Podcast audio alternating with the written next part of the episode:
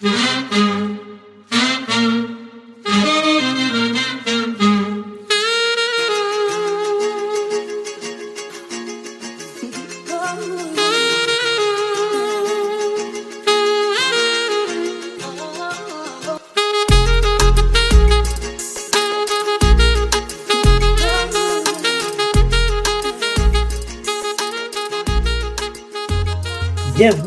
toutes et à tous. Merci de nous retrouver. Je suis très heureuse de vous retrouver pour cette première émission Afrofuturiste. J'espère que vous avez passé de bonnes fêtes. Eh bien, comme il se doit, je vous souhaite une belle année en santé. La santé, une santé de baobab. Hein. Vous connaissez ce gros arbre qu'on retrouve effectivement en Afrique essentiellement. Hein. Une santé vraiment de baobab. Euh, de l'amour, de l'amour dans, dans, votre foyer, de l'amour de tout ce que vous entreprenez, dans toutes vos initiatives et dans toutes vos entreprises, parce que sans amour, ben, si vous n'aimez pas ce que vous faites, eh bien, on ne pourrait pas aller bien loin. Donc, je vous souhaite beaucoup d'amour. Donc, la santé, l'amour et puis du succès, la réussite.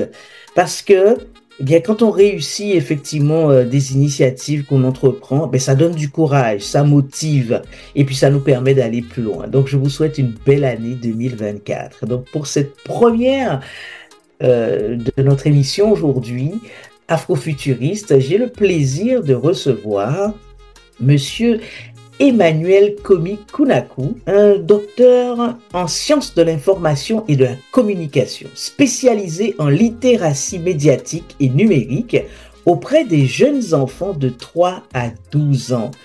Euh, Komi a fait euh, énormément de choses, mais il a notamment euh, créé euh, un organisme qui euh, évolue euh, ben, comme il se doit, pas simplement à Montréal où il, où il vit depuis plusieurs années, mais à, à, travers Internet, il fait énormément de choses et il a énormément de connexions dans le monde entier. Il va nous en parler tout à l'heure.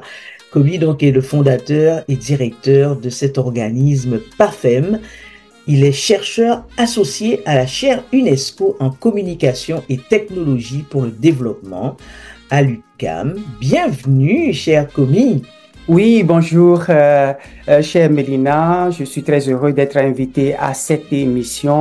Comme euh, toute émission afrofuturiste, on part de la source, Komi. Alors, on aimerait t'entendre pour nous dire, pour nous faire voyager. Tu es originaire d'où? Quelles sont les odeurs, quelles sont les senteurs, qu'est-ce qui t'a émerveillé durant ton enfance, ton adolescence, qui t'a permis ou qui te permet d'être l'homme que tu es aujourd'hui? D'abord, fais-nous voyager. Parle-nous de ton quartier, là où tu es né. Parle-nous de toi. Merci. Euh, effectivement, je suis euh, d'origine togolaise. Je suis aujourd'hui au Canada, mais je me réclame d'être togolais. Je suis né dans un petit village qui s'appelle Adjivu, au sud-ouest du Togo, frontière entre le Togo et le Bénin, et je parle Adja. Alors, je suis né euh, en août 68, euh, ça remonte un peu dans l'histoire. Et euh, j'ai passé mon enfance dans ce petit village aux côtés de mon père et de ma famille. Et j'ai passé euh, les six premières années à aller à l'école primaire de mon village et au collège de, de du chef canton qui s'appelle Asrama. Alors, j'ai eu l'opportunité justement de, d'évoluer auprès de mon père et de mes oncles. Et j'ai, tout au long de cette euh, enfance, euh, appris à connaître mon père, ce qu'il faisait. Mon père était un cultivateur et en plus de cela, il associait l'art. C'était un, euh, je dirais, un griot. Et chaque soir, quand on revenait du travail, quand on revenait de, de chant, et nous qui allions à l'école, quand on revenait, il nous rassemblait et jouait de sa flûte. Et durant ces périodes également, j'ai eu euh, l'opportunité euh, euh, de faire l'école primaire dans un centre chrétien, école évangélique des Assemblées de Dieu, où j'ai commencé à côtoyer l'église, euh, la chorale et aussi les différentes activités qui tournaient autour de la culture chrétienne. Donc aujourd'hui, si je suis, euh, je peux me m'identifier comme un chrétien, c'est parce que cette base m'a donné des ressources. Euh, sur le plan culinaire, où je dirais que en tant qu'Adja, nous aimons beaucoup manger des choses euh, qui sont issues de la royauté. Et en pays Adja, l'aliment principal qui définit notre culture, c'est l'igname. Donc, on mange beaucoup de foufou et j'aime manger le foufou. Et j'ai côtoyé ma grand-mère qui a l'habitude de me présenter des mets faits de mets de femmes mûres. Et j'ai toujours gardé ces odeurs-là. J'ai toujours gardé ces senteurs-là. J'ai toujours gardé ces ingrédients qu'elle me présentait. Et voilà ce que je peux dire de mon enfance. une enfance marquée par euh, des personnages. Est-ce que est-ce qu'il y en a, il y a un des personnages hein, qui t'a le plus marqué. Est-ce que c'était la grand-maman? Est-ce que c'était la tata du village qui préparait mieux que d'autres le foufou, par exemple? Oui, je dirais que euh, ma grand-mère m'a beaucoup marqué, d'autant plus que c'était une personne aimable, une personne attirante et une personne sage qui me donnait des leçons. Lorsque je revenais euh, de l'école et comme papa et maman allaient au champ, c'est auprès d'elle que je m'instruisais. Et elle me racontait des histoires. Et des moments, elle m'appelait dans sa petite chambre et me chantait. Des chansons d'antiquité, des chansons euh, historiques, parce que nous sommes issus euh, d'une de, famille royale où la chasse était l'activité principale. Elle me racontait des histoires sur la chasse de son mari, comment est-ce qu'il allait en forêt passer sept jours, deux semaines à la recherche des gibiers, pas n'importe quel, euh, lesquels, les lions, les, euh, les grands euh, et quelquefois des, des buffles. Donc, ces histoires-là sont restées gravées dans ma mémoire jusqu'à ce jour, même si elle ne vit plus, le fait qu'elle m'ait transmis ces éléments-là font de moi la suite de leur euh, civilisation et surtout de la culture adia que je porte en moi. Qu'est-ce que tu retiens de plus important, euh, dans euh, ta culture adia que tu, que tu chéris tant Oui, la culture adia est riche parce que si nous prenons le cas typiquement du Togo et du Bénin, euh, euh, la culture Adja est la culture souche à partir de laquelle toutes les autres langues sont issues. Et de par justement cette euh, racine centrale, ce que je retiens de la culture Adja, c'est le théâtre, la théâtralisation de la vie. Lorsque vous allez chez les Adja aujourd'hui, la première des choses que vous allez remarquer, c'est que euh, euh, ils vivent toujours en groupe et Dès que vous arrivez, quand on vous donne de l'eau à boire, après ça, vous allez entendre derrière vous quelqu'un qui entend une chanson, quelqu'un d'autre qui commence à esquisser des pas de danse. Et ces éléments-là sont les éléments identitaires qui marquent le peuple adja. Et aujourd'hui, instinctivement, lorsque je rentre au village ou dans ma société, j'ai toujours cette envie de revoir cette vision culturelle, artistique qui dessine, qui modèle et qui oriente la culture Adia dans son ensemble. Euh, tu as donc euh, fait tes classes, tes premières classes euh, au Togo, euh, est-ce que tu as voyagé ailleurs, donc déjà sur le continent africain? Et puis, tu vas pouvoir nous, raconter tout à l'heure comment finalement tu as décidé de venir au Québec. J'ai fait, disons, un parcours pas tout à fait rectiligne, mais en dents de scie. Pourquoi? Parce que j'ai commencé mes études primaire au village. Après, je suis remonté dans une autre petite ville pour faire le secondaire. Et après, je suis allé euh, à Noché faire euh, le lycée. Et de Noché, je suis parti euh, à Lomé faire mes études universitaires en lettres et communication où j'ai pu faire une recherche sur les arts du spectacle en, en pays Adja.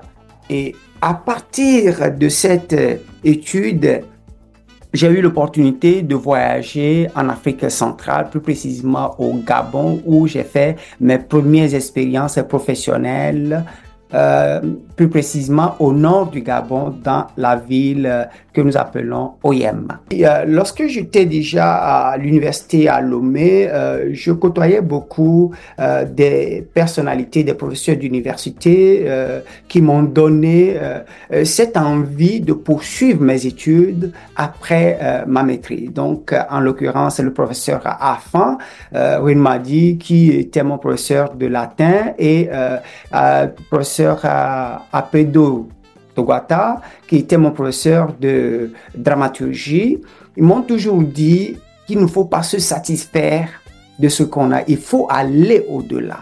Donc, lorsque j'ai commencé à enseigner au Gabon, euh, plus précisément euh, le français, à un moment donné, j'avais cette envie de repartir à l'école. Parce qu'au départ, j'avais une maîtrise en lettres et communication et j'enseignais la langue française vers les années 2000, euh, euh, je nourrissais déjà l'idée de repartir à l'école et j'ai commencé à préparer cette idée de partir. Et en 2006, j'ai eu l'opportunité d'avoir une bourse de la francophonie pour euh, faire une formation à distance en hum, médiation numérique et monitorat. Donc, au sorti de cette formation, euh, le jour où je finissais la formation euh, à distance, euh, j'ai eu l'opportunité de lire sur Internet euh, offres de formation recrutant des étudiants étrangers. Donc, j'ai postulé pour continuer une une maîtrise ici au Canada en, dans le système franco-français, on l'appellerait Master 2 et en administration numérique des territoires. C'est à partir de là que j'ai formulé rapidement ma demande et ma candidature a été acceptée. Donc, les portes de, la France me sont ouvertes. Donc, je suis rentré en France et je suis parti euh, au nord, à l'extrême nord de la France pour faire mes études. Et à la fin de ces études-là, j'avais eu l'opportunité de commencer à faire quelques stages et je me suis dit, faut-il revenir au Togo ou continuer mes études. Donc, j'ai dit non. Comme j'ai l'opportunité, il faut foncer. Donc, je m'étais inscrit en thèse et au terme de cette, euh, cette aventure qui a duré quatre ans, j'ai eu l'opportunité de donner des cours à l'université et à un moment donné, j'étais au carrefour, soit repartir chez moi au Togo ou faire venir ma famille. C'est à partir de là que j'ai introduit une demande pour le regroupement familial. Quels sont, euh, commis les, les, défis euh, que tu as dû relever justement pour, euh, pour atteindre tes objectifs? Mhm. Ah oui, les défis, ils étaient nombreux, divers et variés. Euh, d'abord, lorsque tu euh, rentres dans un système euh, scolaire ou universitaire en tant qu'étranger n'ayant pas tous les papiers de citoyenneté, il faut te dire qu'il y a un mur qui s'érige devant toi. Et en France, j'ai eu cette expérience-là parce que lorsque je rentrais en France pour faire mes études doctorales, ce n'était pas pour y rester. Mais à la fin justement de ces études-là, euh, il y avait eu des soucis justement de régularisation de mes papiers. Ça n'a pas été du tout facile. Et pendant que j'enseignais à l'université, euh, j'ai introduit des demandes qui n'ont pas été euh, acceptées. Donc, ça m'a permis de, de reconfigurer mon plan de marche, autrement dit, chercher ailleurs et j'ai trouvé que le Canada euh, recevait des étudiants de, euh, dans mon domaine. Donc, j'ai envoyé ma candidature euh, d'immigration et ça a été retenu. Mais avant d'en arriver là, le combat a été très difficile. D'abord, sur le plan de l'employabilité, ça n'a pas été du tout facile, d'autant plus que à tout les portes auxquelles j'ai frappé, il n'y avait pas d'ouverture parce que tout simplement, je n'avais pas le droit de travailler en France. Ce n'était pas facile.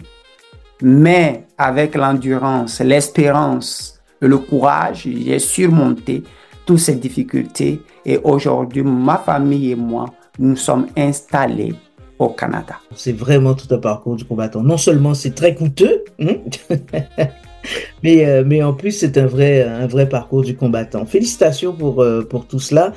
Et puis, euh, euh, depuis quelques années déjà, ben, tu, tu es commis euh, professeur associé. Parle-nous de, de, cette expérience-là. Ah oui, euh, merci. Bon, ma carrière d'enseignant a commencé depuis, disons, 26 ans en tant que professeur au secondaire. Euh, lorsque je rentrais en France euh, pendant ma thèse, je travaillais en tant que attaché de recherche et d'enseignement où euh, j'ai travaillé pendant trois ans. Lorsque je finis ma thèse, j'ai concouru et au titre de maître de conférence qui m'a été octroyé après le concours. Lorsque je rentre ici au Canada, j'ai eu l'opportunité de travailler dans des secteurs qui ne sont pas dans l'enseignement. Mais tout dernièrement, j'ai eu l'opportunité justement d'être euh, retenu où j'enseigne aujourd'hui euh, la langue française et surtout la communication à l'Université de Montréal.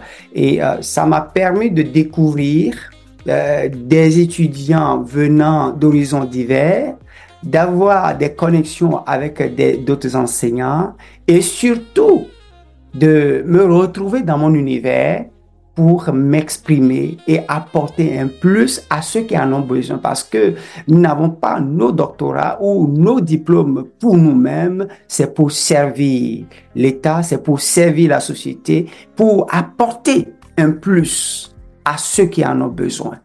Et je ne suis qu'un témoin pour transmettre à ceux qui viennent après moi ce que les autres m'ont donné.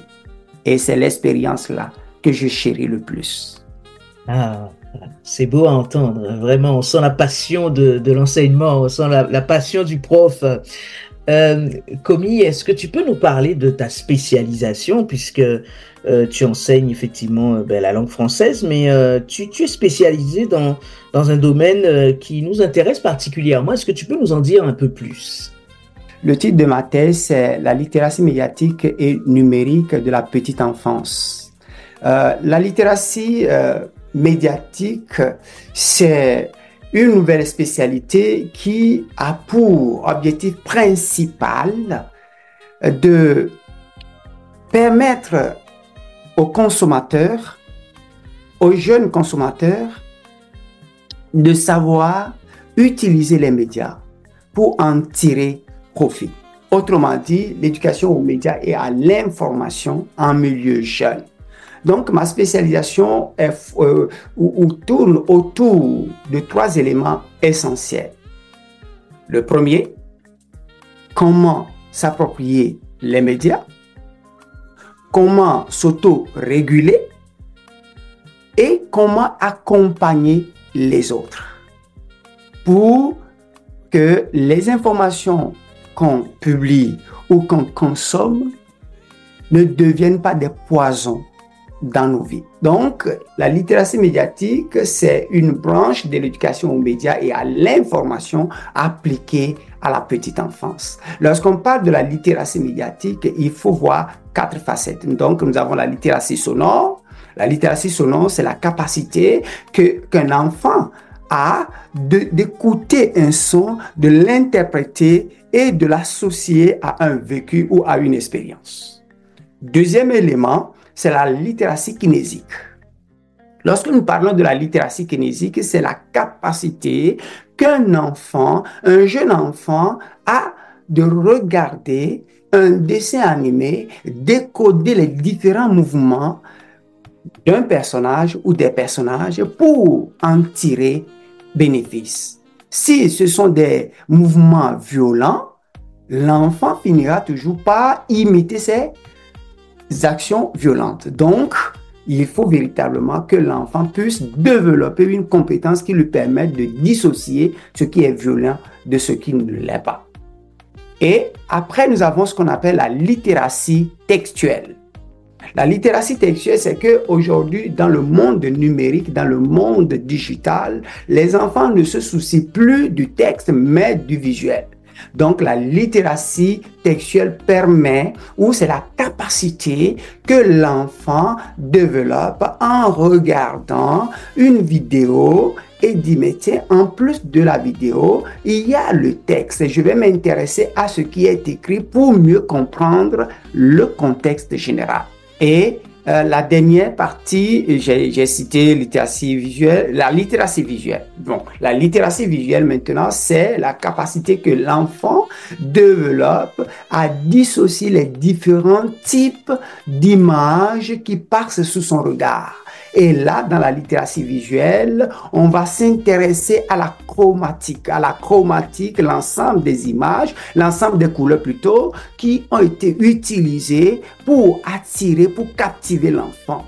Soit c'est la couleur rouge, la couleur verte, la couleur noire et leur signification. L'ensemble de toutes ces littératies permettent justement d'aller décoder le, contenu médiatique envoyé à l'enfant ou devant lequel l'enfant est exposé pour voir si ce contenu est approprié ou inapproprié, si ce contenu est moral ou immoral, ou ce contenu est violent ou ne l'est pas.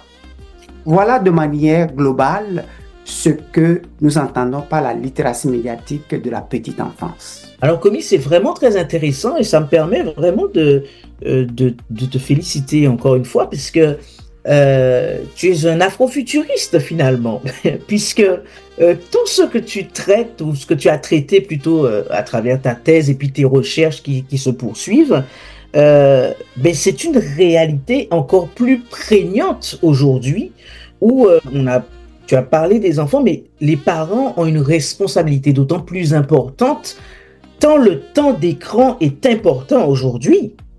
Oui, effectivement, tu as raison. Euh, si nous parlons de la littératie médiatique aujourd'hui, il faut pas dissocier les parents de l'enfance ou des enfants. Les parents sont au centre justement de cette nouvelle éducation et c'est un problème d'ordre général pour ne pas dire universel. Et pour ouvrir une petite parenthèse, depuis euh, 2012, l'UNESCO s'est approprié cette problématique justement pour euh, développer dans chaque pays des compétences transversales en éducation aux médias et à l'information pour permettre aux sociétés, pour permettre au gouvernement, pour permettre aux organismes de, de développer des compétences qui leur permettent de réguler et s'auto-réguler en matière de consommation des médias. Et l'Afrique en est un terrain vierge qu'il faut conquérir. C'est pour cela d'ailleurs que depuis, les, depuis 2019, nous avons commencé à travailler euh, dans ce sens-là pour aider notre continent à s'approprier les outils essentiels pour entrer dans l'âge numérique de manière euh, pertinente, prudente et responsable. Et euh, c'est tout à votre honneur, à ton honneur bien sûr, mais c'est aussi c'est une, façon pour moi aussi de saluer toute ton équipe. Hein, euh, de PAFEM, la plateforme d'action et de formation en éducation aux médias pour enfants que vous avez créée. Vous êtes bien sûr basé à Montréal, mais vous travaillez avec euh, des personnes euh, sur tous les continents. Alors, est-ce que euh, tu peux nous, présenter effectivement ben, la PAFEM? Qu'est-ce que vous y faites?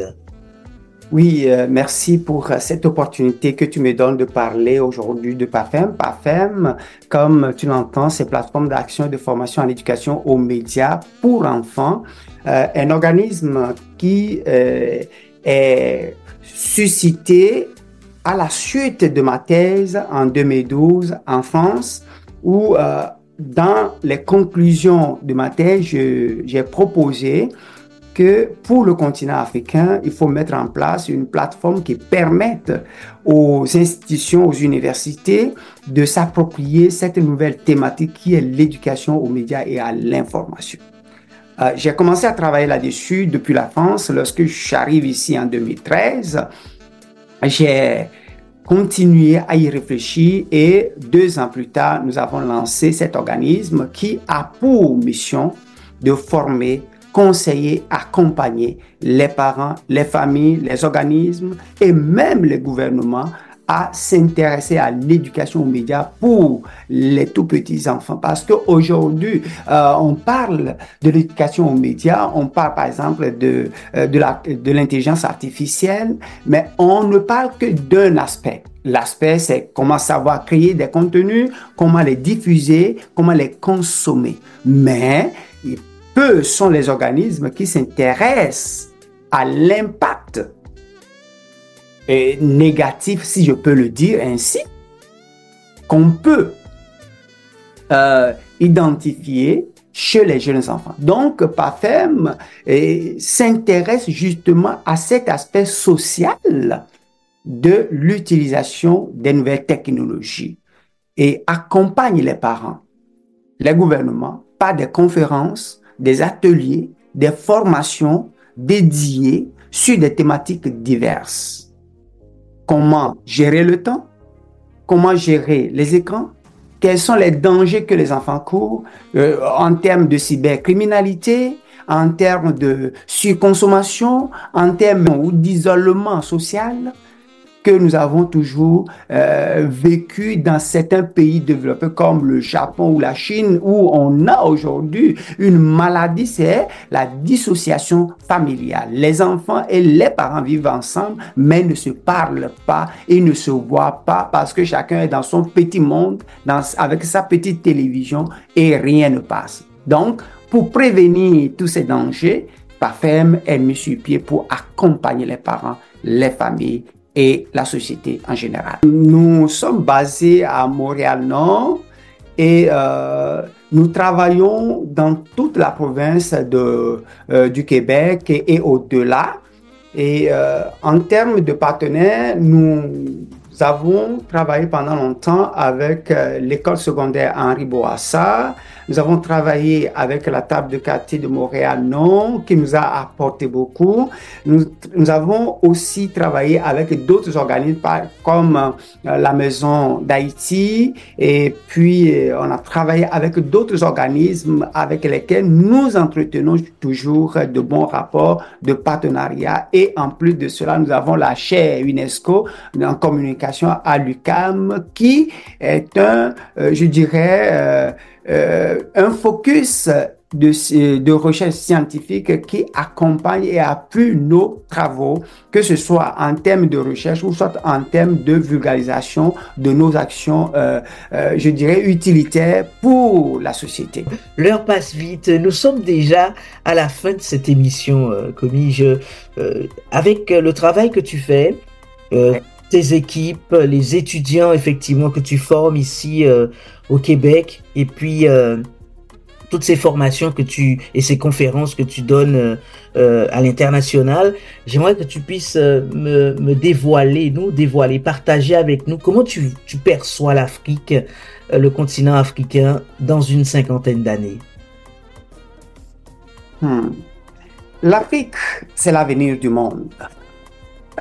L'Afrique, quoi qu'on dise aujourd'hui, constitue le point de rencontre de toutes les cultures et des autres continents.